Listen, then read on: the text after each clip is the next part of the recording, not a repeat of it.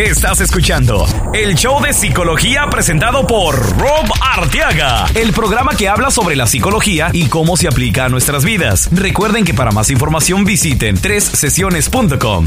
Y ahora con ustedes, Rob Arteaga. Rob Arteaga. Arteaga. ¿Qué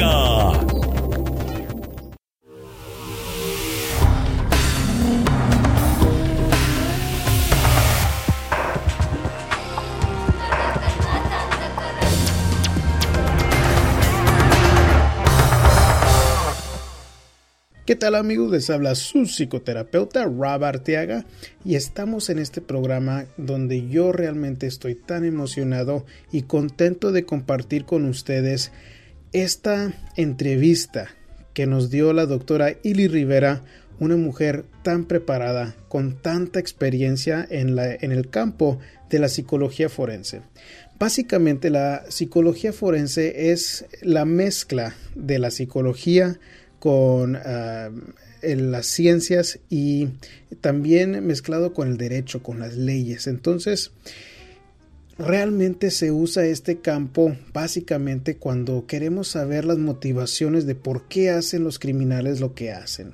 Entonces, ya sea asesinos en serie, violadores, y no nada más los criminales, pero también se estudia las víctimas. ¿Qué estado emocional estuvieron cuando sufrieron X crimen?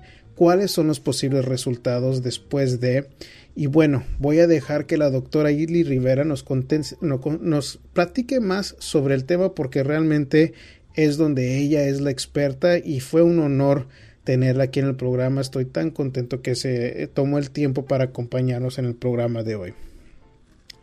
Y bueno, para si ustedes quieren estar al tanto con nosotros aquí en el programa, pueden ir a Facebook o pueden ir a Google Plus, en donde pueden hacer la búsqueda por el show de psicología y ahí nos pueden seguir para que vean todo lo que publicamos.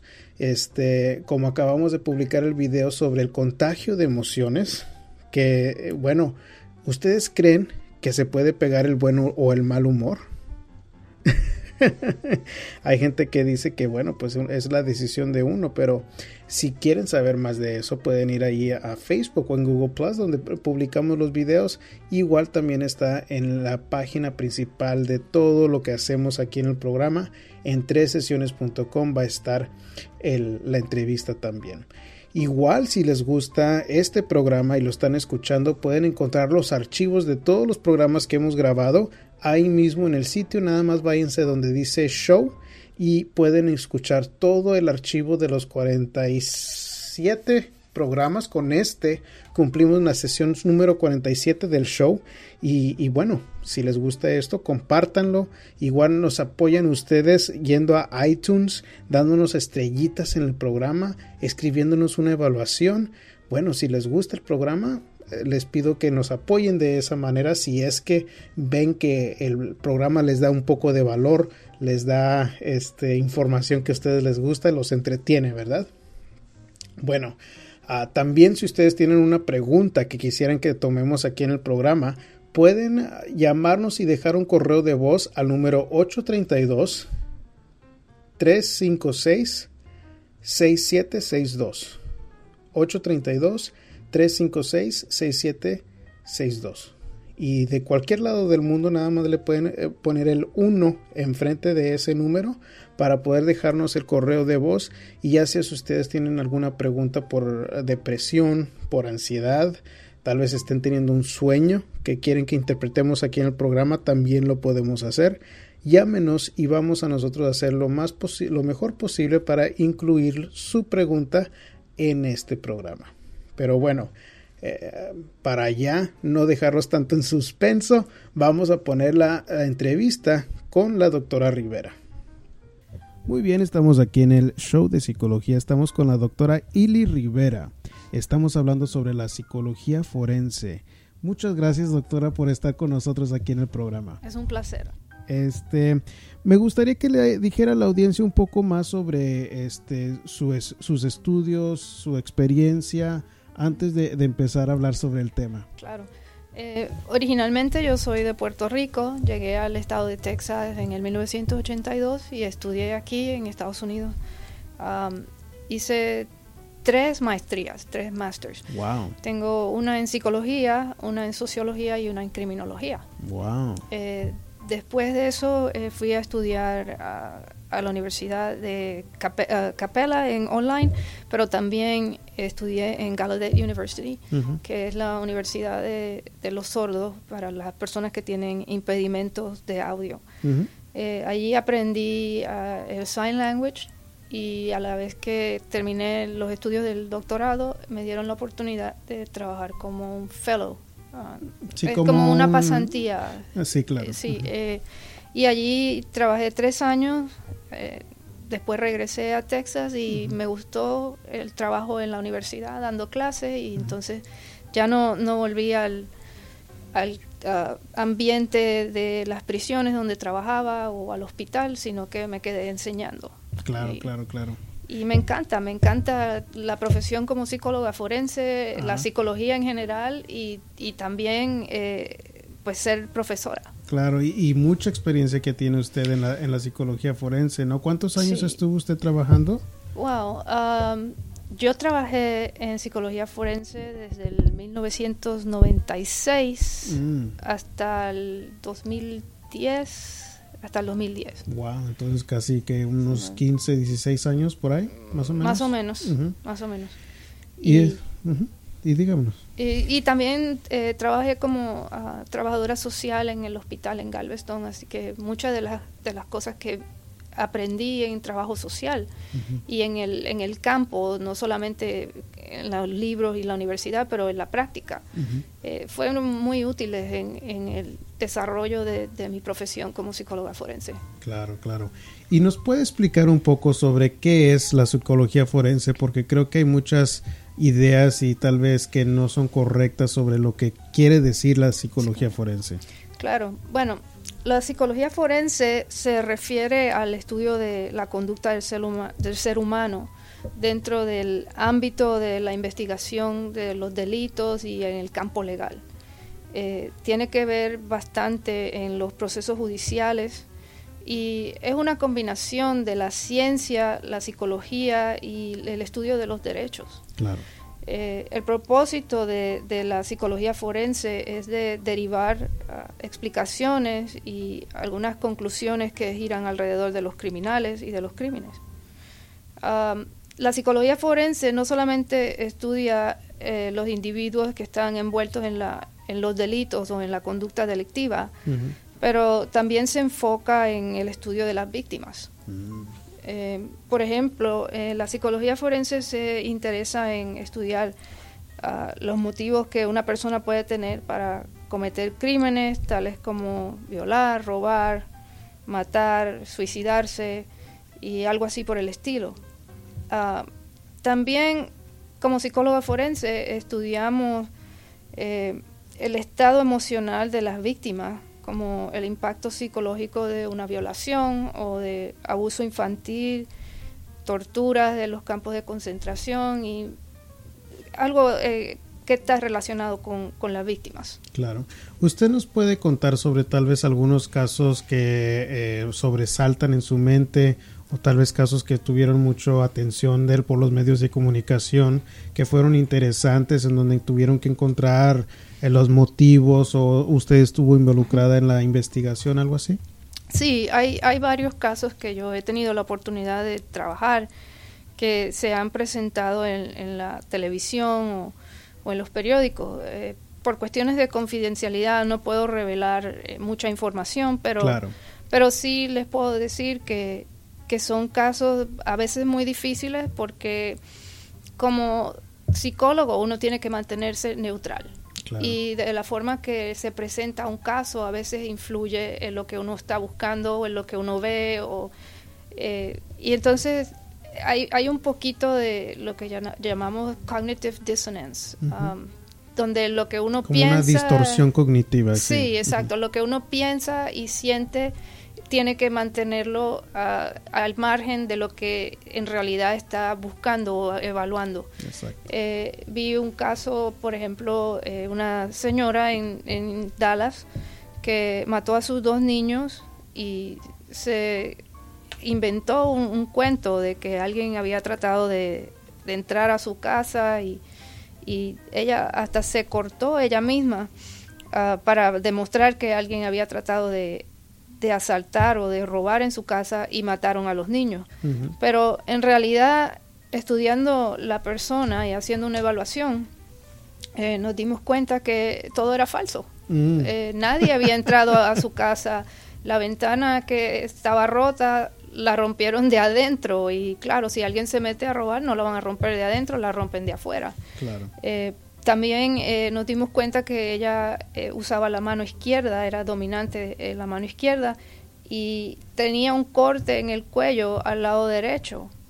Entonces, de la única forma que podría ser real sería que la persona que también asaltó era también zurda o izquierdo. Y, no, no coincidía lo que ella estaba diciendo con lo que nosotros habíamos evaluado y tampoco con la investigación de la policía. Mm. Así que ese fue... ¿Y pudieron encontrar el motivo por lo que lo hizo? Sí, sí. Eh, a veces el, el, motivo es cuestión de dinero y, fraude en, los seguros de vida. Mm. Ah, aparentemente esta señora y su esposo habían, habían comprado una póliza de 5 millones de dólares para los niños, y, o sea, la familia, y entonces este, estaban tratando de, cobrar. Increíble. Eh, sí, eh, a veces es difícil de entender cómo una persona puede llegar a cometer algo así tan tan horrible como matar a sus hijos por dinero. Eh, ¿Y qué tal para usted? usted? ¿Para usted fue difícil mantener esas, esos sentimientos, esos, esos cosas tan, tan insólitas, ¿verdad? Cuando, que casi rara vez se ve en, en, mantener eso al margen de mantener la objetividad de la, de la investigación. Claro, claro. Eh, es difícil porque aunque en la universidad nos enseñan que hay que mantenerse al margen. Como ser humano es inevitable uno sentir coraje o... Una reacción emocional, claro. algo que, que, no es agradable, que uno siente que no es agradable. uno piensa, si me hubiese pasado a mí, entonces qué. Y este... Te, te voy a dar un, un ejemplo de un caso que tuve que también fue algo así donde lo que yo pensaba no, no, era, no era lo que en realidad había que, explorar. Eh, había un, un, hombre en el hospital que tenía un, un, problema, en el hospital de la cárcel, tenía un problema físico y saltaba como un pez. O sea, mm. no tenía control de sus músculos, era un, problema neurológico. Eh, tenían que amarrarlo a la cama y poner la cama en, el piso, porque si no, saltaba y se caía. Y era algo que no podía controlar. Eh, los médicos dijeron que le quedaba muy poco de vida, que si podríamos conseguir algún familiar que se hiciera cargo, entonces había que hablar con, con las autoridades de la cárcel a ver si lo dejaban salir con su familia para que muriera con su familia. Entonces me hablan a mí para que vaya a hacer una evaluación y obviamente no pude hacer ninguna entrevista, solamente observaciones. Claro. Y mi recomendación fue que sí, que lo dejaran salir a su casa con su familia. Solamente tenía una hermana que estaba dispuesta a cuidarlo. Claro. Y entonces me presento donde el, el parole board, o sea, el, el, comité, sí, el comité que se encarga de, de decidir, Si, si va a salir en libertad o si no está para salir en libertad. Claro. Y yo me presento muy profesional con mis notas y mis observaciones y le digo al, al comité, este señor no es una amenaza para la comunidad. Este señor no puede ni, ni, alimentarse por sí mismo, ni levantarse, no puede hacer nada. Solamente brincar en la cama y todo el día. Claro. Y no le queda mucho, o sea, es cuestión tal vez de meses, sino días. Entonces me, me dice uno de los jefes de allí, ah, ¿usted sabe por qué este señor está en, en la cárcel? Y le dije, sí, eh, en cometiendo un robo, mató a una señora y mató a una niña de, 15 años. Sí. Entonces está aquí por, por homicidio.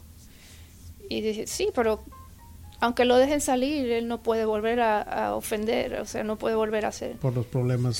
sí, y entonces de repente uno de las personas del comité me dice, pero si esa señora hubiese sido su mamá y esa niña hubiese sido su hija, ¿qué usted quisiera que le pasara a este señor?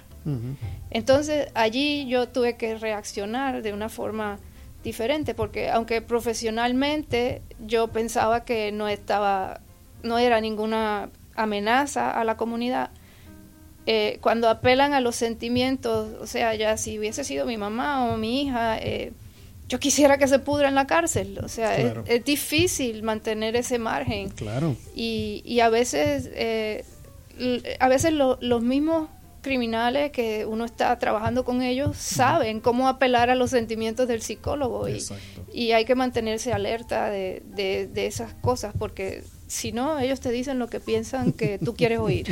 Exacto. Fíjese que cuando yo estaba apenas estudiando mis, mi primer bachillerato en, psicología, me, llamaba la atención la psicología forense, pero en una de esas, cuando el internet apenas estaban, que los blogs y todo eso, mm, recuerdo muy bien que un psicólogo forense en ese entonces había escrito que la psicología forense en día al día, el trabajo es como mucho estar en cortes, estar esperando que la corte eh, empiece, que esto y que el otro. Entonces la siguiente pregunta es, de su punto de vista, ¿es un trabajo emocionante como lo pintan en las películas en la psicología forense? Wow, de mi punto de vista yo, yo digo que sí, es un trabajo emocionante, pero también es un trabajo agotador, por lo mismo que, que acaba de mencionar, que hay que ir a corte, hay que estar, a veces uno trabaja horas desde las 6 de la mañana hasta las 10, 11 de la noche, eh, no tiene un horario fijo porque aunque tu horario fijo sea de 7 a 3 o de 7 a 4, a veces se presentan situaciones que requieren tu presencia. Claro. a veces también llaman de emergencia cuando llega alguien en un estado emocional crítico.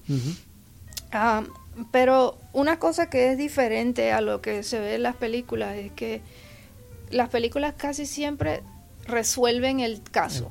Siempre tienen una conclusión o una respuesta definitiva. En realidad eso no funciona así en, la cárcel o en, el como, psicóloga forense no siempre se, se, resuelve todo definitivamente o se llega a una conclusión. Hay muchas cosas que nunca se resuelven otra cosa que no presenta muy a menudo es las condiciones de trabajo. Mm. La, televisión no presenta muchas veces que llega una persona en un estado físico pésimo, o sea, huele mal, no se ha bañado en mucho tiempo, o se haya orinado, defecado encima, en su ropa, eh, tenga mal aspecto. Hay muchas cosas que no presentan. Y eso, o sea, eh, no es, el trabajo no es siempre tan limpio como se ve en la televisión. Claro, claro, claro.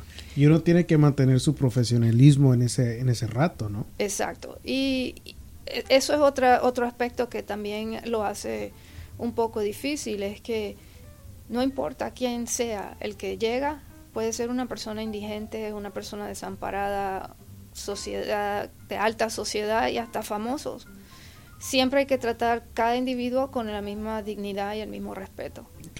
Eh, no importa cuál sea su, su aspecto, físico, o su eh, estado social. Mm, claro, perfecto. Este, ¿Cómo se aplica la psicología forense, eh, por ejemplo, en su trabajo en las prisiones, doctora? Bueno, mi trabajo como psicología forense en las prisiones de Texas fue una experiencia inolvidable. Yo pensaba que tenía toda la preparación extensa académica. Con, tres maestrías y el doctorado, ¿no? Sí, yo llegué, yo estaba segura que iba, yo sabía todo lo que había que hacer. Eh, en teoría, tal vez sí conocía bastante, pero cuando llegué a trabajar allí me impresionó que tantas cosas que aprendí que no se enseñan en los salones de clase, que solo se ven en práctica y, y muy, poco, uh, muy pocas investigaciones lo revelan en la, en la literatura. Mm. Entonces son cosas que uno aprende como dicen, hands-on, o sea, en la práctica. ¿Cuáles son esas ciertas cositas que tal vez les sorprendieron, que tal vez en la escuela no la prepararon? Eh, por ejemplo, el, el lenguaje o el, el, lingo que usan en la cárcel. Mm. Eh, eh, si hay una persona que ha estado encarcelada muchos años, su idioma, o sea, todo lo que aprende lo va a utilizar, o sea, lo implementa en su, en su vocabulario. Entonces, cuando llega una persona y me dice, te mandé un kite, que yo no sé qué es un kite, yo no recuerdo aprender qué es un kite. Bueno, en la, en la cárcel, un kite, que vendría siendo como un cometa. Un cometa, un papalote en ciertos países Sí. también, ajá. Ajá. En Puerto Rico le dicen una chiringa, Ah, mire. pero eso era una nota pidiendo ayuda o pidiendo ver un consejero. ah. Eh, entonces, esas cosas, pues, a veces ah, parecen simples, pero pueden confundir el... Pero es como cualquier otra comunidad, ¿no? Tiene su propio dialecto, sus propias Sí. frases y, y, lenguaje que usan, ¿no? Exacto. Y el lenguaje que se usa en una prisión tal vez es un poco diferente del que se usa en otra. Exactamente. Am, otra cosa eh, que también aprendí más en la práctica es observar el, el lenguaje corporal y las expresiones faciales. Ujú. Eh, mu- muchas cosas se pueden identificar solamente viéndole las manos a una persona y la vista y los ojos. Que se le da, ha dado mucha atención a ese aspecto de la psicología últimamente, ¿no? Sí, sí, exacto. Eh, dicen que los ojos son la ventana del corazón. Entonces, una persona puede decirte que se siente bien, pero en los ojos tú ves que está triste. Eh, en el aspecto físico lo ves que está un poco deprimido, pero no quiere hablar a veces por miedo. Ujú. Y esas cosas no siempre se aprenden en el salón de clases. Claro, Eh, claro. son cosas que uno aprende según va pasando el tiempo y, y uno está en, en ese ambiente. Claro. Y yo sé que también a los psicólogos forenses en las prisiones les toca evaluar, por ejemplo, si alguien ya tiene mucho tiempo encarcelado y tienen que salir, ¿no? Oh, sí. eh, y y es- eso es posiblemente una de las responsabilidades más grandes que tenemos los psicólogos forenses que trabajamos en prisiones. Ah, si una persona ha estado enca- encarcelada, vamos a decir, 20 años o más, hay personas que tienen sentencias mucho más largas. Sí. Imagínese todos los cambios que ha tenido la comunidad eh, y la sociedad en 20 años. O sea, 20 años atrás yo me acuerdo cargar lo que llamábamos un beeper. Y mis sobrinas que tienen 17, 16 años Ningún ni lo concepto. conocen. Me dice una, Titi, ¿qué es un beeper? Y, y yo le digo, pues un beeper, un- una cosita que uno carga aquí cuando te llaman. Y ellas no sabían que era eso. Entonces imagínense, una persona que estaba encarcelada 20 años conoce lo que ve en la televisión, porque eso sí ve en televisión. Pero el Internet, eh, la tecnología, ah, todos esos conocimientos tiene que, que aprenderlos para poder reintegrarse a la comunidad. Mm. Eh, también en los lazos familiares. En 20 años muchas personas de la familia pueden morir, otros crecen, se casan, especialmente si tienen hijos pequeños cuando entran a la cárcel. Y, y todo eso afecta al- a la persona, y no solamente a la persona, a, a los que los rodean y a la comunidad en general. Claro. Eh, a veces se sienten tan y tan perdidos como si estuvieran en un, en un país extraño que vuelven a ofender solamente para regresar. Increíble, ¿no? Sí, se acostumbran a ese modo de vida encerrado y, y no se pueden adaptar a la comunidad. Entonces cometen crímenes solamente por regresar, regresar, porque wow. saben que están en probatoria o, o tienen libertad condicional y si cometen alguna ofensa, regresan a la cárcel. Claro. Este, doctora, ¿qué considera usted de sus mejores logros en el tiempo que ha trabajado en esta posición o en su carrera? Eh, yo creo que mi pasión está en enseñar, en educar. Y no solamente como profesora o como maestra, pero educar a la comunidad, educar a estas personas que están encarceladas para que cuando salgan sean ciudadanos responsables, sean... Productivos. Sí, y, y también que aprendan a, a valerse por sí mismos porque se acostumbran a que el sistema le está dando todo, Todo. y después cuando salen esperan que todo le llegue fácil. y, no, y no es así siempre. Pero yo creo que uno de mis logros más importantes para mí es la oportunidad de poder educar a otras personas. Eh, si, si uno educa a una persona, esa persona le enseña a otra y cuando te vienes a dar cuenta, has impactado muchas vidas. Claro. Eh, como profesional, tuve la oportunidad de empezar prácticamente desde abajo. Y fui adquiriendo conocimientos, certificaciones, diferentes destrezas y llegué a supervisar cuatro unidades de prisión.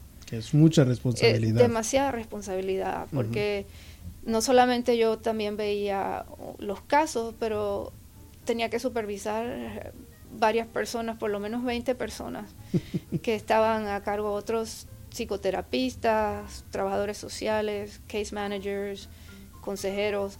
Y cuando se presentaba algo difícil, yo tenía que tomar responsabilidad por eso y, asumí esa responsabilidad.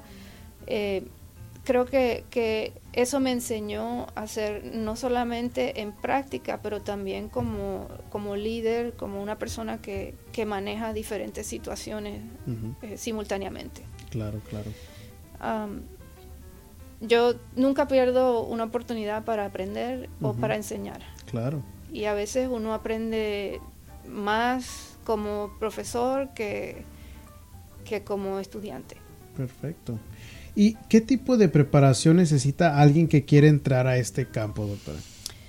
Bueno, lo ideal es llegar a completar el doctorado, porque uno tiene más flexibilidad en lo que se quiere enfocar. Ah, hay cosas que se permiten practicar a nivel de doctorado que no se permiten a nivel de maestría. Correcto. Pero eh, con una maestría en, puede ser en psicología general, no tiene que ser psicología forense, pero a veces se puede especializar en psicología forense y toma cursos en criminología o ah, justicia criminal y, puede hacer una especialidad o certificarse en, en, ese campo. Entonces, mi recomendación sería que no se dé por vencido al llegar a la maestría. Si de verdad eso es lo que te interesa, sigue hasta el doctorado. Claro. Eh, quiero aclarar algo, porque muchas veces las personas oyen los términos y los usan, los usan un poco equivocado. Hay una diferencia entre criminología y ah, justicia criminal o criminal justice. Okay. La justicia criminal se enfoca en la corrección. O sea, ya después que pasa el juicio, cómo se va a cuando está dentro del sistema. Sí, cómo se va a manejar el, la custodia. La criminología es un poco más amplia. Bueno, no, es mucho más amplia, porque no se enfoca en un solo aspecto. Eh, hay una gran variedad de, aspectos que uno puede escoger.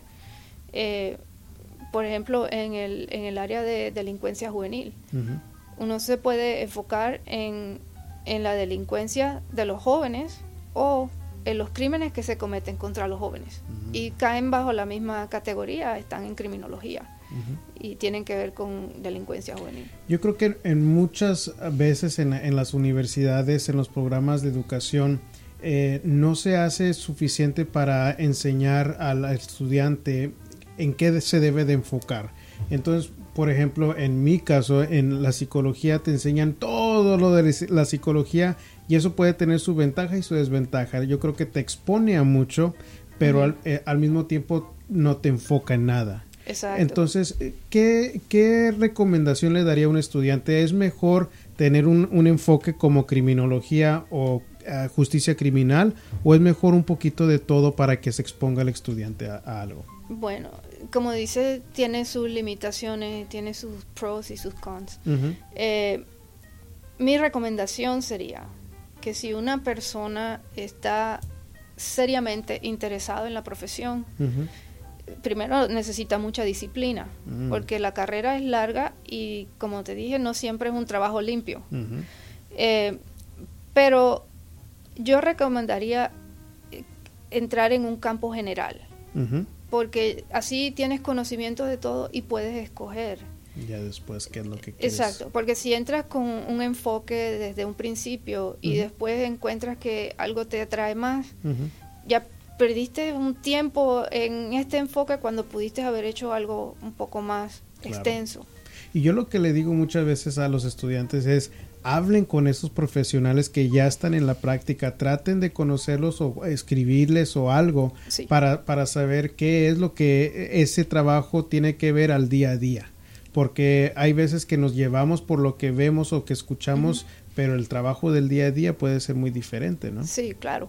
De hecho, eh, los consejeros en la universidad generalmente eh, se enfocan en, un, en hacer un plan de estudio y asegurarse que cumples con tus requisitos para poder graduarte. a veces es importante no solamente hablar con el consejero para no tomar clases al azar, pero también hablar con los profesores, porque muchas veces los profesores, como yo por ejemplo, hemos estado expuestos al, campo, al field, y tenemos experiencias en práctica que tal vez te podemos abrir un poquito más la mente para que tengas una idea de lo que en realidad vas a ver. Y a veces, si la persona no ha tenido esa experiencia, no puede aconsejarte bien. Claro. Usted que estuvo trabajando tanto tiempo en el, en el campo, ¿usted podría ver uh, algún ciertas necesidades eh, laborales donde tal vez se, se, busque más ciertos tipos de trabajo que otros, en donde tal vez el estudiante puede tal vez enfocarse ahí? Eh, en el campo de la psicología forense hay, hay muchas oportunidades en este momento. Eh, está creciendo en popularidad. Como ver, hasta la televisión presenta diferentes series que se basan en, la psicología forense o en las investigaciones.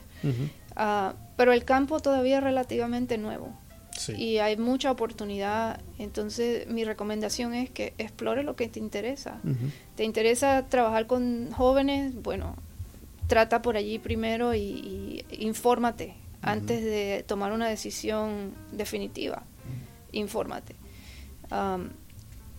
ahora mismo, bueno, en las cárceles hay una demanda increíble, especialmente en las cárceles de Texas que están sobrepopuladas. Eh,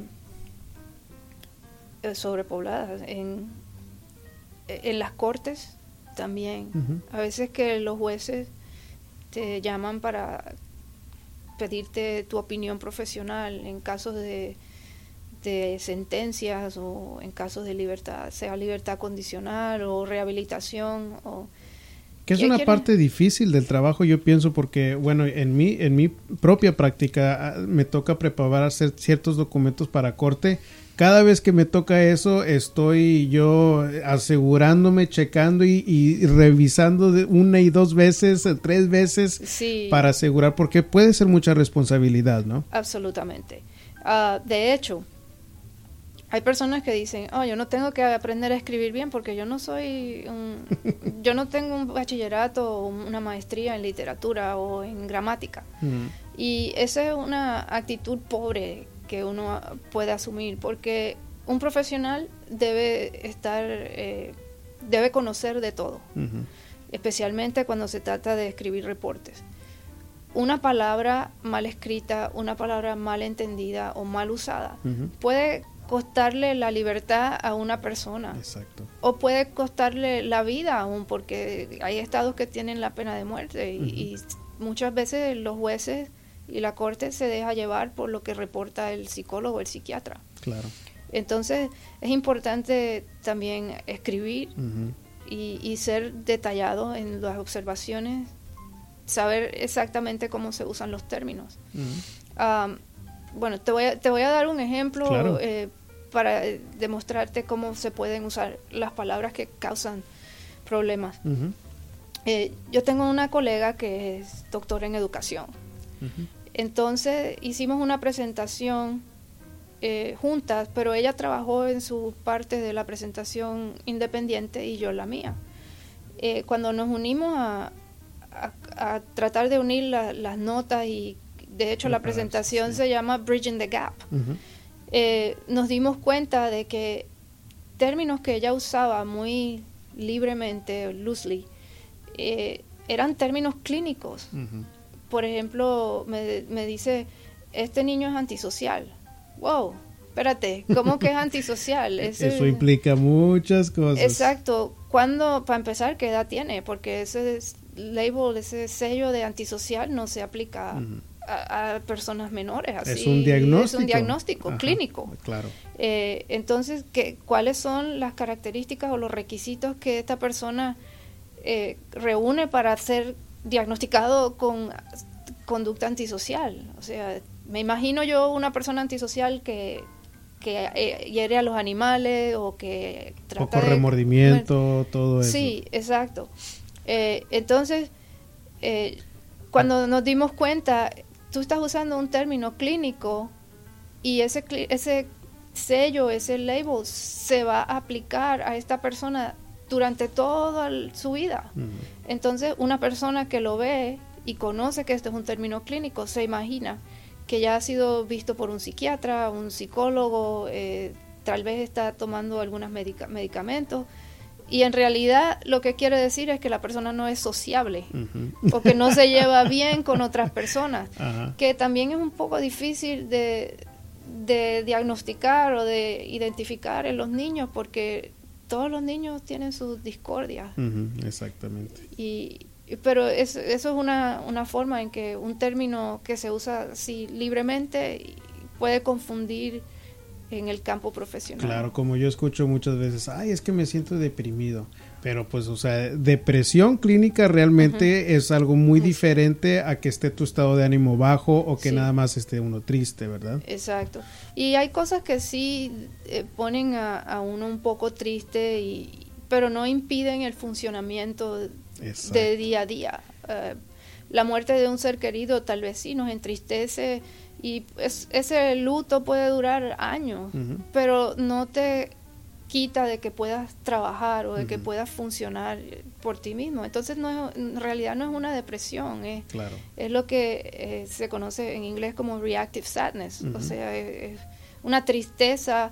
Reaccionar algo sí, es una reacción de tristeza. Normal. Normal. este, a mí me gusta mucho cuando, cuando a mí me interesa un, un tema este, buscar libros y empezar a, leer sobre el tema. ¿Puedes tú pensar en algún libro o alguna persona en particular que se destaca en el campo de eh, forense para si alguien tiene el interés que los busque y se informe más? Sí, uh, uno de, bueno, dos de mis profesores son expertos en el campo y yo siempre los admiro a ellos y, de hecho trato de seguir su ejemplo. Eh, el doctor Steven Egger eh, es profesor de criminología en la Universidad de Houston en Clear Lake. Eh, este profesor ha trabajado con ah, serial killers o asesinos en serie, asesinos en serie. Entonces él escribió un libro que se llama The Killer Among Us, o sea, los asesinos entre nosotros. él también fue una persona clave en el desarrollo de un programa que tiene el FBI que se llama VICAP. Mm. Y es para identificar eh, personas que han cometido asesinatos o, crímenes eh, a través de diferentes estados. O sea, eh, hay un término que él desarrolló o implementó que se llama linkage blindness. En otras palabras, si los estados no se comunican de por sí. Una persona comete un crimen en un estado y no lo saben en otro estado. Por ese medio del VICAP, ese programa que el doctor Egger ayudó a desarrollar, eh, hay una comunicación entre sistemas eh, judiciales y legales. Ese vínculo que siempre es con lo que batalla el sistema legal. Exacto, exacto, porque si uno no sabe los antecedentes penales que esta persona tiene en Texas y esta persona va a, vamos a decir, a Florida, comete ofensas en Florida y nadie sabe que ya ha tenido antecedentes penales. Qué interesante. Eh, el otro profesor que, que, me influyó mucho a mí, que fue un gran ejemplo, eh, ya, ya falleció, pero se llama el doctor Steven Rosoff. Y él también escribió varios libros. Eh, él se especializó más en los crímenes de la alta sociedad, mm. como um, embezzlement o cuando alguien roba, extorsión, sí. Y el libro se llama eh, Honor Without Profit, mm. Eh, honor sin, sin, ganancias.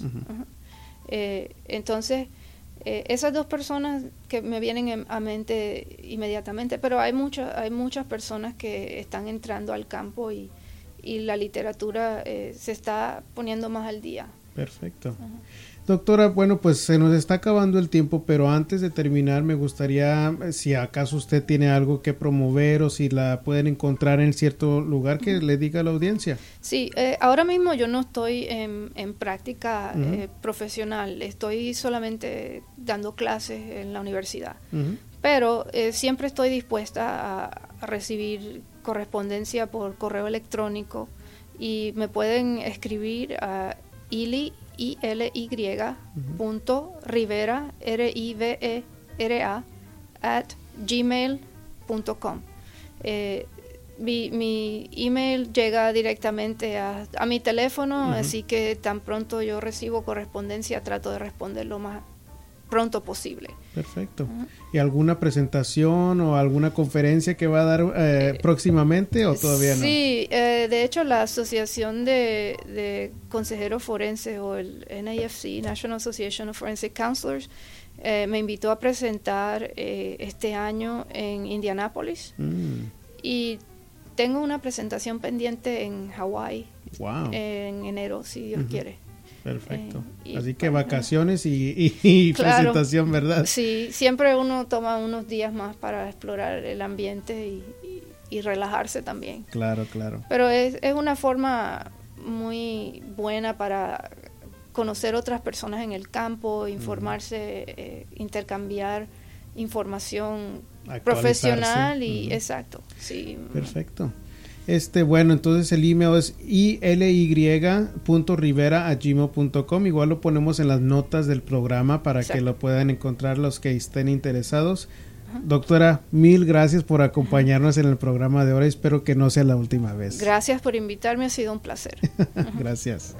Bueno, para mí fue realmente excelente la entrevista. Igual déjenos saber qué fue lo que pensaron en el mismo Facebook o en Google Plus. Y bueno, recuerden que si acaso ustedes quieren su propia consulta en privado y si están aquí en el área de Houston, pueden ustedes ir a la página bajo servicios, van a poder ver los honorarios de aquí de, la, de, la, consulta, también la dirección exacta de la oficina y bueno, si están fuera de Houston, igual ahí en esa misma página de servicios en tres sesiones, eh, van a ver cómo podemos ponernos en contacto ya sea por email, por chat, por video chat, este, igual puedo atenderlos si están afuera de aquí del país. Pero bueno, para que ustedes recuerden, este, la semana que entra vamos a tener otro programa interesante, un tema un poco más, un poco más serio, un poco más importante y yo creo que eh, es un tema que debemos de hablar un poco más y que puede ser un tema tabú, que quiere decir que casi no lo hablemos. Eh, por miedo o vergüenza en nuestra cultura, vamos a hablar sobre cómo detectar las señales de abuso sexual infantil.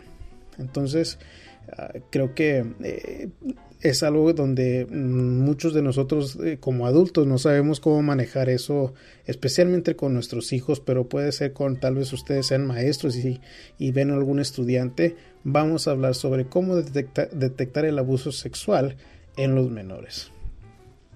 Y bueno, con esto nos despedimos. Recuerden, el mundo no es el que cambia, lo que cambia es nuestra actitud y nuestras acciones. Hasta la próxima.